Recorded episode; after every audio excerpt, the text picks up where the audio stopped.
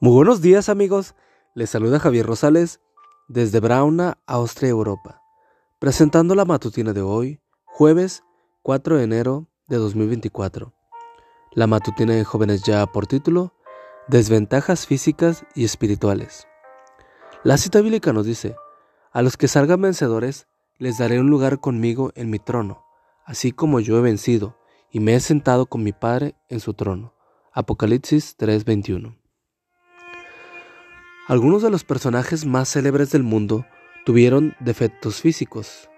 Lord Byron nació con una deformidad en el pie derecho. Robert Louis Stevenson era tuberculoso. Alexander Popa era jorobado. El admirante Nelson perdió la vista de un ojo, luego de haber sido herido en combate. Edgar Allan Poe era neurótico. Tomás Edison y Beethoven eran sordos. Julio César era epiléptico.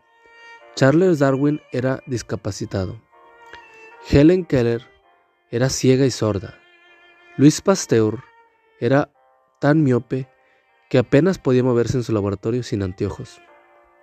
Franklin Russell, aunque discapacitado a causa de una parálisis infantil, fue elegido cuatro veces presidente de Estados Unidos. A pesar de sus defectos físicos, ninguno de ellos se rindió. En vez de decir, podría tener éxito en la vida si tan solo tuviera las ventajas de otras personas, tuvieron la firme determinación de luchar a pesar de las dificultades. Demostraron que las limitaciones físicas no son decisivas si se tiene una mente aguda y un espíritu inquebrantable. Los premios del mundo se conceden a los vencedores. Así también sucede en el reino espiritual. Cristo promete a los vencedores el privilegio de compartir, compartir su trono en el cielo. Sin embargo, corremos el riesgo de considerar nuestras limitaciones espirituales como obstáculos infranqueables hacia la victoria. Tal vez pensemos que la vida eterna está más allá de nuestro alcance porque hemos heredado una inclinación natural hacia el mal, que se expresa en deseos pecaminosos y da como resultado un carácter débil. Pero sí podemos vencer las desventajas físicas, también podemos vencer las espirituales.